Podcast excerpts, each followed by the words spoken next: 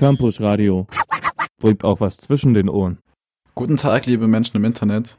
Ihr hört gerade den Plattenbau vom Campus Radio Dresden. Und ich bin hier im Studio zusammen mit Rosa. Hallo.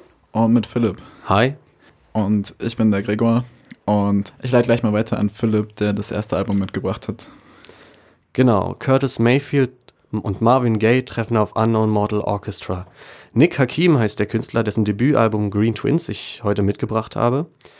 Und er ist ein Vertreter der, naja, sagen wir mal, Neo-Soul- und Avantgarde-Szene. Er ist 23 Jahre alt, kommt ursprünglich aus Washington, D.C., ist dann aber über Boston nach Brooklyn gezogen und hat jetzt in Brooklyn, New York sein erstes Debütalbum, also sein erstes Full-Length-Debüt rausgebracht, nachdem bereits 2014 die erste Doppel-LP, äh, Doppel-EP Where Will We Go erschienen ist. Und aus Green Twins werden wir nun einfach mal den ersten Song reinschmeißen, der ebenso betitelt ist.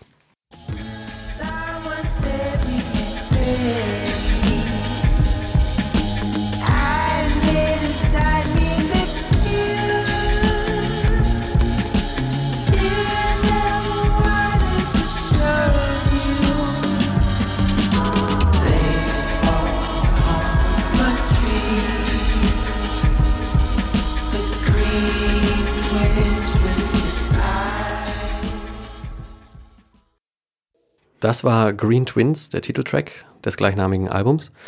Die Story dazu ist, dass Nick Hakim einen wiederkehrenden Traum hatte, mehrmals, so 2014 muss das gewesen sein, dass zwei kleine grüne Babys am Straßenrand spielen und er mit seiner damaligen Freundin ähm, die Straße entlang geht und plötzlich hinter ihnen ein Unfall geschieht. Und als sie sich umdrehen, äh, sind die Babys und schauten, sind die Babys überfahren worden. Und sie bestanden aus einer Art äh, grünem Gelee. Und äh, das war dann der Startschuss dieses Projektes. Genau, das spiegelt sich in diesem Song eben wieder, Green Twins, ähm, wenn er singt, They will always haunt my dreams, the green twins with their eyes. Das ist im Prinzip die Quintessenz des ganzen Albums, äh, dass Nick Hakim dort versucht, äh, seine Träume beziehungsweise äh, Geschichten einzubetten, die ihm das Leben geschrieben hat. Und ähm, er hat er versucht eben damit äh, so eine Art Bewältigungsstrategie anzuwenden. Äh, die Musik passt auch sehr gut zu der Story so an sich. Also auch wenn man sich ja schon mal das Cover anguckt, ja. dann sieht es ja schon so super surrealistisch aus. Und ja, genau, das hat so, so ein... Einfach, das ganze Album hat so einen mega coolen, weirden Unterton. So aber, einen psychedelischen Touch, so leicht den 70er Jahren entlehnt vielleicht. Auch, ja. aber auch einfach ein bisschen weird, so vielleicht auch so Richtung ähm, Conan Moccasin oder sowas. Ah, okay, ja. Fand Hört ich teilweise. Ha. Ja, mich hat es irgendwie an äh, von Quasimoto The Unseen erinnert. Ich weiß nicht, ob das irgendwer kennt. Das ist halt so ein, so ein trippiges Hip-Hop-Album und Mhm. Und ich finde, die Songs haben ja doch immer diesen, diesen Hip-Hop-Vibes, wie die Drums gesetzt werden. Ja. Und es geht immer, ja. es geht immer weiter vorwärts und so. Ja, ja das stimmt. Das, das, hat er auch selbst gesagt. Ähm, ich, äh, es gibt ein Zitat von Bandcamp, wo, wo er auch äh, die Scheibe released hat. Äh, da sagt er unter anderem, dass wir uns, wir stellten uns vor, wie es sich anhören würde, wenn RZA ein Portishead-Album produzieren würde. Also wir experimentierten mit Aufnahmetechniken von Phil Spector und Al Greens Backup Train, mit Drum-Programmierung von RZA und Outkast und hörten derweil viel Lennon, uh, The Impressions, Wu-Tang Clan, Madlib und mhm. Screaming Jay Hawkins. Ja, ja, ja also Wu-Tang Clan hört man auch ein bisschen raus, mhm. finde ich. Krass, okay, ja. Dann, also Madlib ist halt das alte Ego von Quasimoto, so von dem Album, das ich gerade gesagt habe. Das ist ziemlich abgefahren. Ah, cool. Ah, witzig. Das ist echt gut. ja. Ich gebe noch ein paar Informationen einfach zu dem Album. Das ist halt jetzt äh, bei ATO Records am 19. Mai erschienen. Die musikalische Richtung haben wir schon ein bisschen so äh, versucht auseinander zu klamüsern. Mich persönlich erinnert es ein bisschen an, an äh, zeitgenössische äh, Neo-Soul-Künstler, die es en masse gibt, also wie beispielsweise Childish Gambino. Ein bisschen hat man da, finde ich, rausgehört bei dem Album. Oder äh, Gabriel Garçon Montano, kennt ihr den? Der ist Mega guter Name auf jeden Fall. Der ist wahnsinnig gut, ja. Also ist auch ein, ein schöner äh, Soul-Musiker, Singer, Songwriter, so eine Mischung aus beidem irgendwie. Und genau Tom Misch habe ich auch ein bisschen rausgehört. So eine Tom Art, Misch ist doch ein Brite, oder? Ja, genau, der hat halt viele, äh, also der macht eigentlich instrumental, beziehungsweise er mixt und produced nur und, ja. und stellt das alles zusammen und er hat auf seinem letzten Album halt eine Kollaboration mit ganz vielen verschiedenen unterschiedlichen Sängern gemacht und das ist halt ein großer Erfolg geworden. Aber darum soll es jetzt erstmal gar nicht, gar nicht weiter gehen, sondern äh, um Nick Hakim. Ähm, genau, RB-Vibes sind da einfach auch dabei, finde ich. Ja, dann spielen wir mal den zweiten. Das ist auch der zweite Track auf dem Album und ich finde ihn wahnsinnig schön, weil er so äh, persönlich und emotional ist. Und er heißt Bet She Looks Like You.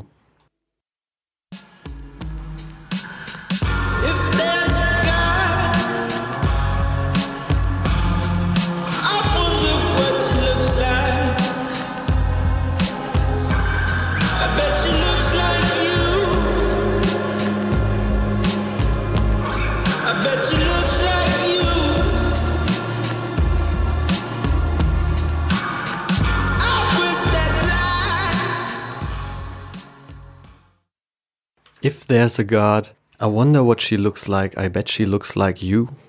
Eine wunderbare, schmerzhafte Liebeserklärung. Schmerzlich schön gemacht. Ähm, und darum geht es eben in den Songs von Nick Hakim auch größtenteils. Es ist im Prinzip eine emotionale Katharsis. Hm, wie vorher schon erwähnt, dass er eben ähm, über sein eigenes Leben schreibt und sagt, ähm, er denkt sich beim Schreiben nicht, das werden ja hoffentlich eine Menge Leute hören, sondern ähm, das musste einfach raus jetzt.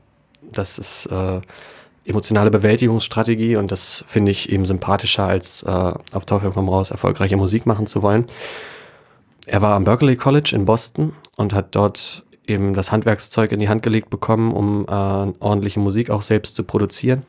Und das hat er auch getan mit Green Twins. Ich finde, äh, wahnsinnig vielschichtiges Werk, wahnsinnig äh, viele unterschiedliche Einflüsse sind erkennbar, auch äh, unterschiedliche Techniken, die ähm, mit Instrumenten wurde viel herumgespielt, mit äh, Flüstern, Schreien, äh, Falsettgesang und ähm, allem Möglichen drumherum. Und das hat er fast im Alleingang aufgenommen. Sein einziger Partner, was das anging, war Andrew Sarlow, der sich um ähm, den Bass, das Ingenieurshandwerk und die Produktion auch mitgekümmert hat.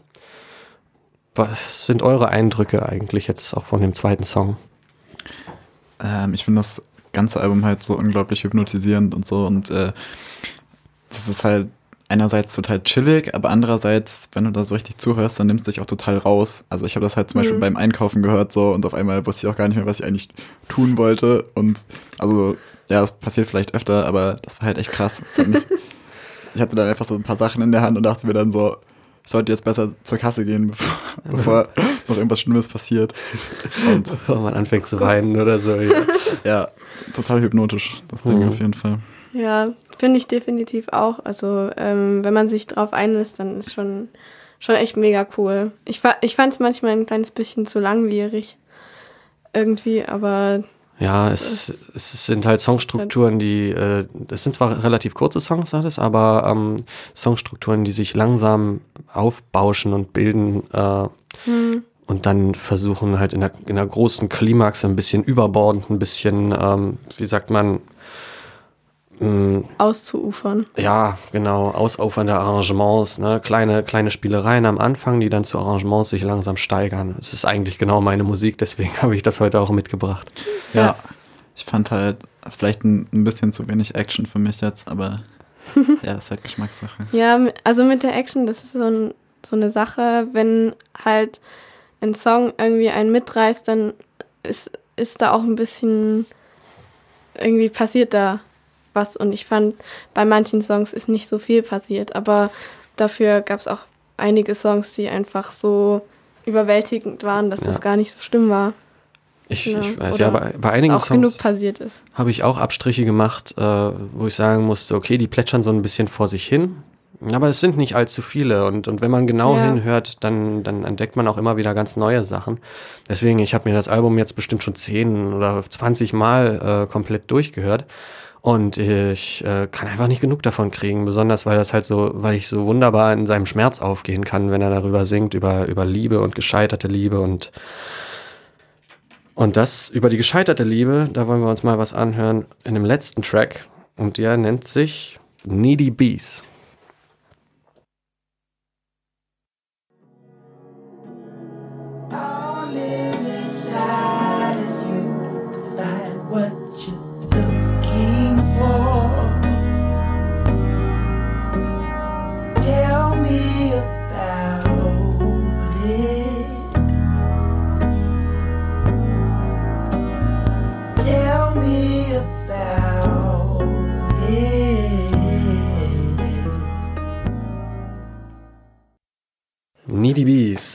Dem Bee-Buzzing am Ende und der Reprise. Damit schließen wir auch das Kapitel Nick Hakim und gehen von träumerischem Liebeskummer und äh, Neo-Soul mit Lo-Fi-Atmosphäre über zum straightforward Punk, den uns Gregor mitgebracht hat. Ja, ein bisschen Kontrast, äh, Kontrastprogramm erstmal.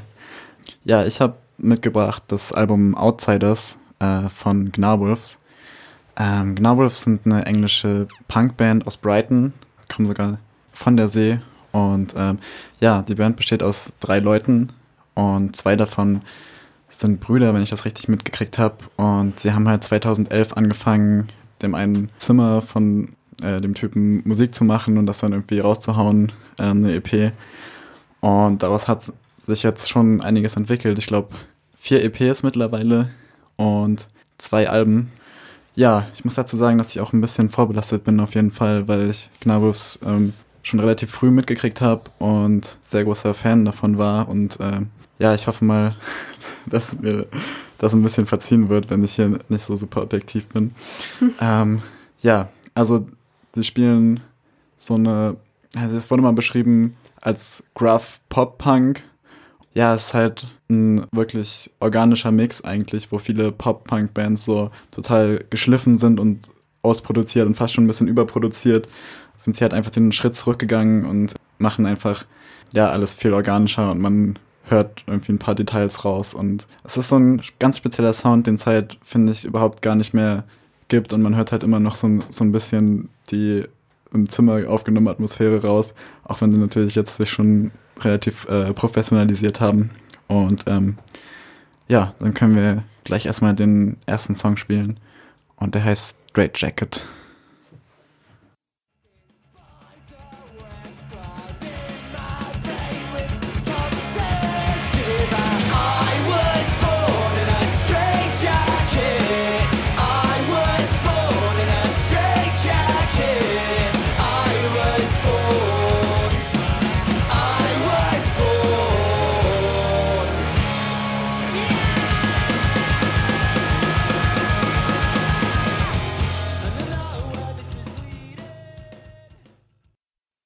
Ja, yeah, ähm, das war der erste Track auf jeden Fall.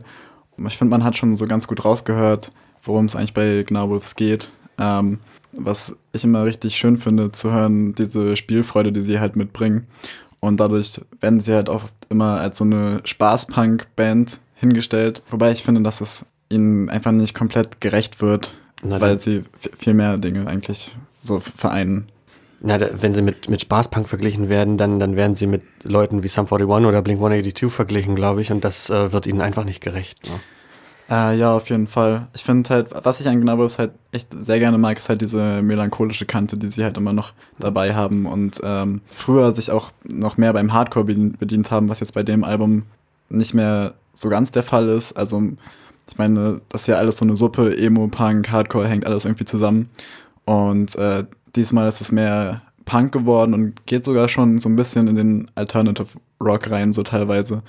Ähm, es wurde der eine Song auf jeden Fall mit Weezer verglichen. Ähm, hm. Und das ist schon, also man muss halt sagen, Weezer ist schon eine ziemlich sehr gute Band und da können sie halt ja. nicht ganz mithalten, so, aber so die Richtung des Vergleiches geht auf jeden Fall schon mal in die, ähm, ja, ins Transzendieren des Punk-Genres. Hm. Ich persönlich hatte auch einen Vergleich, äh, als ich halt Straight gehört habe und noch einen anderen Track, ich weiß nicht mehr genau welcher es war. Auf jeden Fall äh, habe ich mich erinnert an Neutral Milk Hotel. Sagt das irgendjemandem von euch was? Mir sagt der Name was, ich habe es leider noch nicht. Die haben nur, nur, ein, nur, eigentlich nur ein wirkliches Album rausgebracht, in The Aeroplane Over the Sea, und das war aber ein absoluter Smasher und äh, im, im Indie-Rock-Bereich äh, eine absolute Bombe, die auch hochgelobt wurde von Kritikern und ein Kultalbum mittlerweile ist, aus den 90ern. Und ähm, ich fand dieses, diese, dieser, ähm, das Brechen der Stimme, beim Sänger. Am Anfang von Straight Jacket zum Beispiel, ne? Dass es so ein bisschen äh, nicht ganz die Tonlage halten konnte, aber das halt bewusst gemacht hat anscheinend und damit gespielt hat. Das ist so ein typisches Neutral Milk Hotel Beispiel gewesen und diese auch ähm, ein bisschen diese treibenden Rhythmen und auch ein bisschen experimenteller, wo wir vorhin das Thema Pop-Punk oder beziehungsweise ähm, Spaßpunk hatten.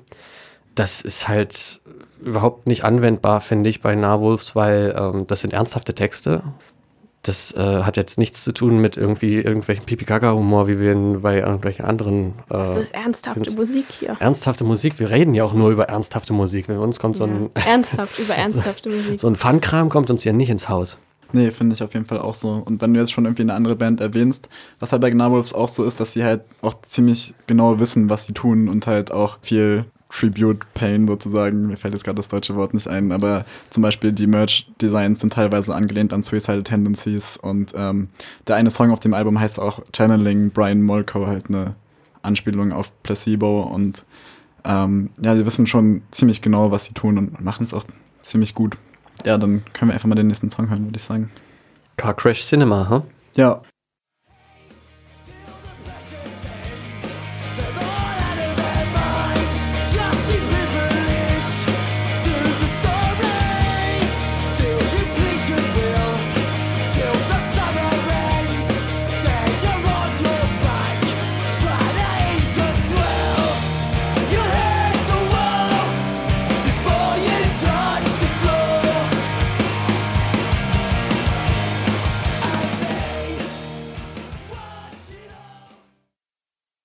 das war der zweite Song. Und habt ihr schon alle eure Skateboards rausgeholt? Jo, jo, jo. Ja, das stimmt. Das Skate hat es mich auch auf jeden Fall erinnert. Ja, also genau, es ist auf jeden Fall eine Band, wo ich auch schon mehrmals probiert habe, wieder angefangen zu skaten, aber es hat sich irgendwie nicht so lange gehalten, aber nein, Du, schon. du meinst, du hast dich nicht so lange gehalten. Ja, auf jeden Fall. Aber naja, ich habe es zumindest probiert und ich weiß nicht, das ist so, finde ich auch, was dass man da irgendwie mitnimmt, so hol dein Skateboard raus und geh raus und hör die Musik. Und Ja. Auf jeden Fall, ja, es hat, es hat halt diesen, diesen, diesen nötigen Drive und die Spritzigkeit irgendwie, ne? Es, es treibt einen voran, es bringt einen dazu, Dinge zu tun. Ich, ich vermisse das manchmal bei der Musik, die ich höre, ja, dass ich da nicht irgendwie dazu Einfach so ermutigt, im Sofa hängst. ja, nicht dazu ermutigt werde, Dinge zu tun, sondern eigentlich äh, ja nur abdrifte und ein bisschen träumerisch bin. Aber das ist so richtige Musik zum Machen, zum Schaffen irgendwas. Ne? ja, zum zur Party hinfahren auf jeden Fall. Mhm. Und dann ein kühles Aufkrachen mit den Jungs. genau. Dann ähm, können wir auch mal den dritten Song spielen, denke ich mal. Und den letzten Song. Ich habe halt die ersten beiden so ausgewählt, weil sie halt echt ziemlich gut hinleiten zu der Leadsingle des Albums und das ist Wires. Und äh, ich hatte es davor halt gehört, bevor das Album rausgekommen ist und habe mir so gedacht, meh, so. Aber dann habe ich halt das komplette Album gehört und dann hat es halt auf einmal geklappt. Und ich finde auch ähm, bei diesem Song äh, sieht man auch, dass sie irgendwie es jetzt auch schaffen, äh, längere Songs zu schreiben, die halt über zwei Minuten lang sind, aber trotzdem noch vernünftige Songs sind, was auf dem ersten Album teilweise nicht so gut geklappt hat. Ähm, aber naja, sie sind auf jeden Fall gewachsen und sie haben es geschafft, mich zu überzeugen, obwohl ich auch relativ kritisch war, ob sie nochmal was Vernünftiges hinkriegen. Aber tatsächlich ist das Album echt gut geworden und ich habe es auch ziemlich oft gehört. Und deshalb spielen wir jetzt Wires.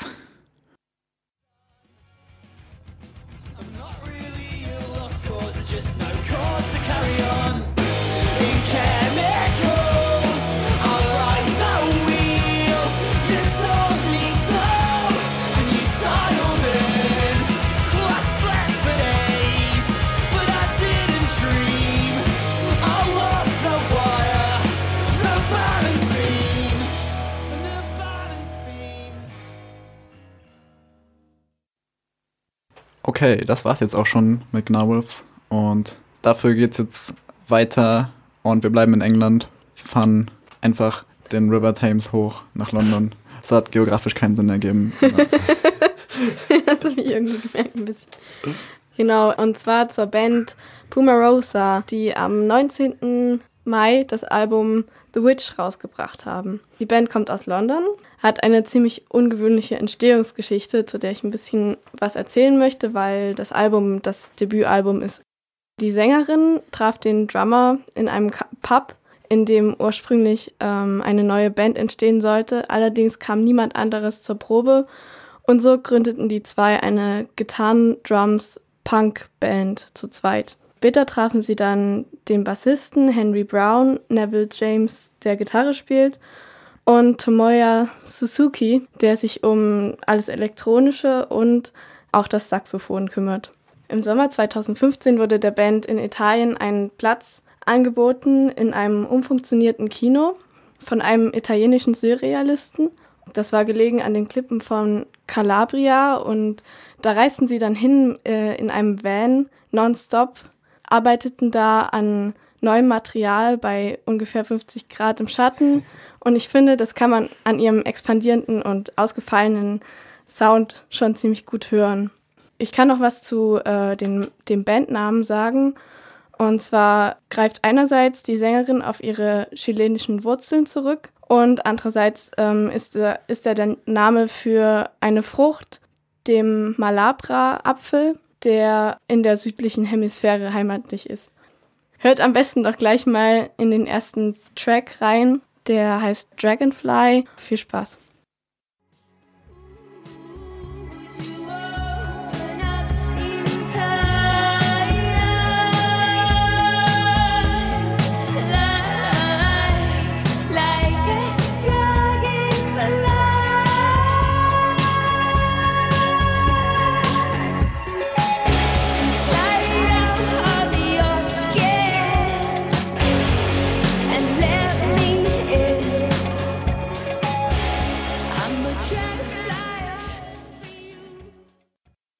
Ganz netter Song für den Einstieg.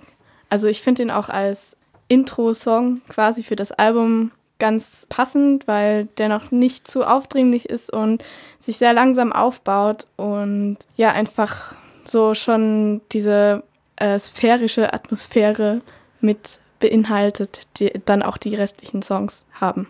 Genau das habe ich mir auch aufgeschrieben. Hast du mein Notiz Notizbuch gelesen, ja? Nee, nee. Also die sphärische Atmosphäre, das habe ich mir auf jeden Fall aufgeschrieben und äh, das, also ich, ich, mir ist halt aufgefallen, dass der Gesang von der Abmischung im Vordergrund komplett gerückt wurde. Also man erkennt halt, also der Gesang, auf dem liegt halt auf jeden Fall der Fokus. Die Instrumentalisierung ist, ähm, ist, ist dann im Prinzip nur die Atmosphäre, die es vermitteln soll. Ne? Ja, der Support quasi. Der Support deswegen, genau. Also und, und äh, außerdem ist, finde ich, das Genre bei, also jetzt haben wir einen Track erst gehört, aber das Genre ist übelst schwer einzuordnen, auch bei dieser Band, ne? Ja, ich was, was würdet ihr so sagen, wo man es einordnen könnte? Ich weiß nicht, so zwischen Post und No Wave und ein bisschen Pop, und ein bisschen Trip-Hop. Hm, Auf jeden Fall Post-Rock-mäßig finde ich halt mit Mhm. diesen, mit diesen, dass es sich langsam steigert und Ja, dann halt schon. immer mehr wird, so dass ähm, ist halt was. Schon irgendwie ein elektronisch angehauchter Post-Rock mit auch äh, relativ psychedelischen Elementen, glaube Ja. ich. Ich, ich, ich habe äh, mir selbst, als ich das, das erste Mal angehört habe, habe ich mir gedacht, ja, das ist irgendwie wie Foles, Mhm. nur in abgespeckt. So ein bisschen abgespeckt, ein bisschen nicht so, nicht ganz so äh, pathetisch. Ja. Obwohl Pathos bei der Art von Musik, bei, bei Postmusik ist Pathos schon sehr wichtig eigentlich. Schon ne? wichtig, aber Ja. ich finde, hier wird auf jeden Fall nicht übertrieben und es bringt auf jeden Fall so ein ganz interessantes Feeling rüber. Auch so Hm. gerade in dem Song Honey zum Beispiel, diese irgendwie merkt man diese Hitze, die irgendwie beim Entstehen der Songs beteiligt war und dieses langsame und dieses auch leicht demotivierte und irgendwie Ja, man muss sich seine Energie bei Tragende. der Hitze auch irgendwie einteilen. Ne? Ja, ja. Und die sind halt, also teilweise handeln die Songs halt davon, dass keine Hoffnung gibt, aber dabei sind sie auch, haben sie irgendeinen ziemlich befreienden Klang dabei. Also, dass es egal ist, dass es keine Hoffnung gibt, sondern dass es einfach, Man muss halt damit leben. man ne? muss halt damit leben. genau. Ja, stimmt, das ist mir auch auf jeden Fall aufgefallen mit den Texten. Ähm, kann mich jetzt nicht mehr so richtig genau daran erinnern, worum es da ging, aber ähm, es geht ja, also es wird ja auch, glaube ich, viel mit äh, Beziehungen rumgehadert und so und dann kommt halt immer dieses, ja, du kannst ja auch nicht so richtig was dafür, weil du kommst ja auch, also du bist ja auch irgendwie so geformt worden ähm, durch dein Umfeld und sowas und das ist schon auf jeden Fall sehr fatalistisch, fand ich.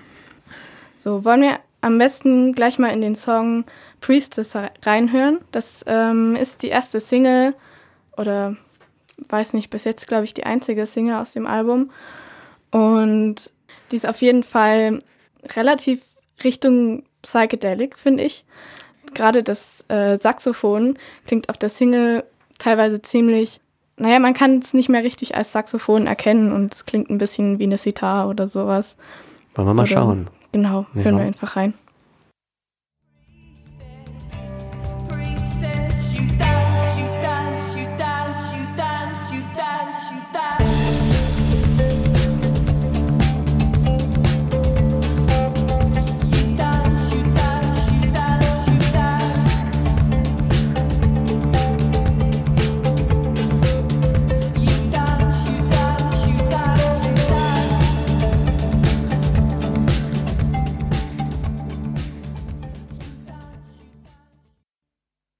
Das war der Song Priestess, die erste Single. Es gibt Songs, die fand ich einfach mega gut auf dem Album, die ihr euch unbedingt auch nochmal anhören solltet, falls euch die Musikrichtung gefallen hat.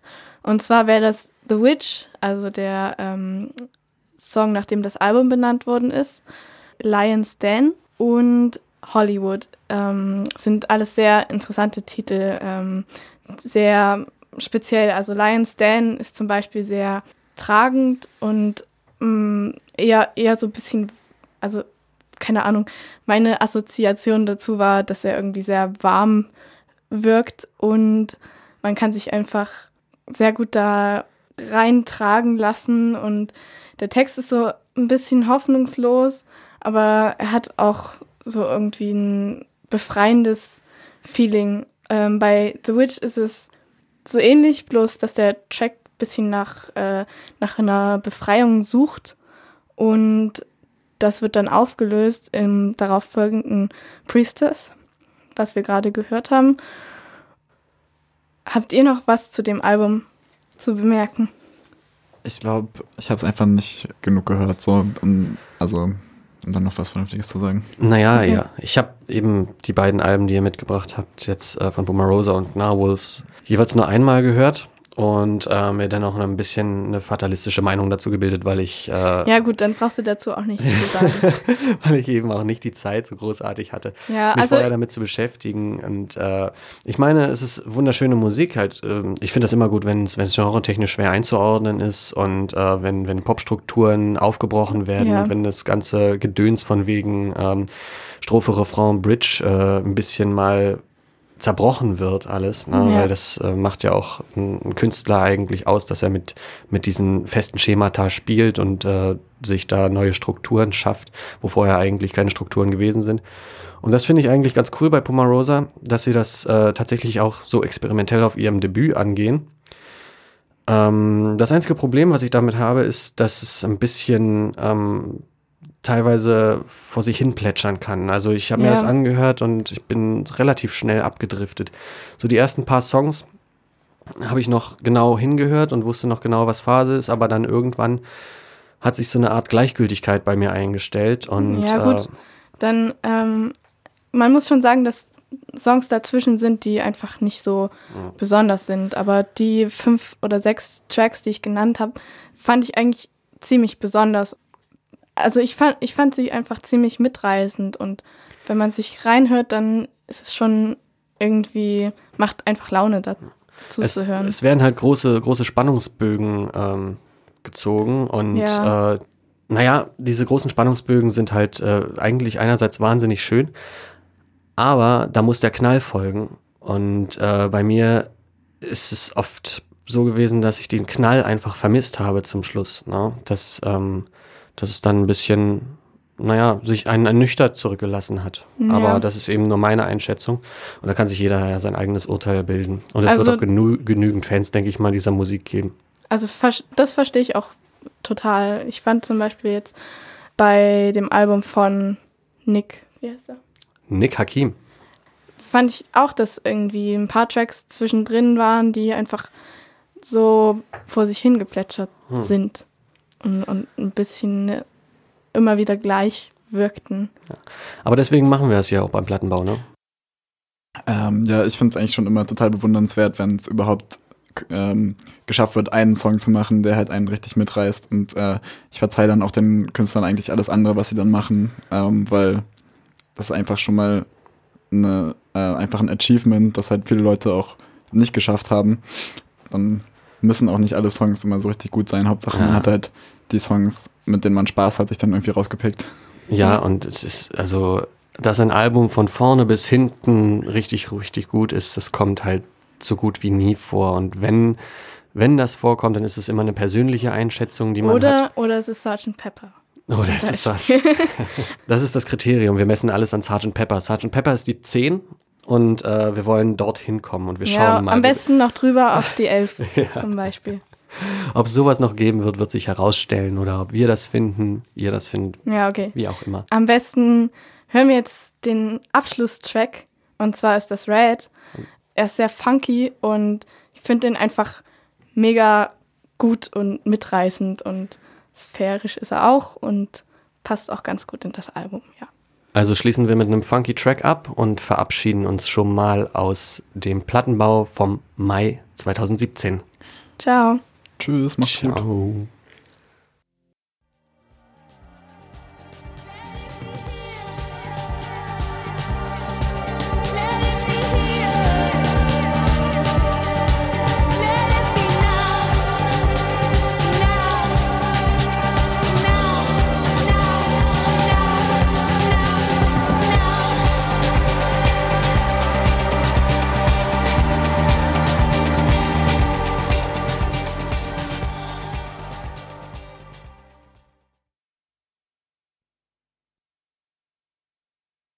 Radio. Im Netz unter www.campusradio Dresden.de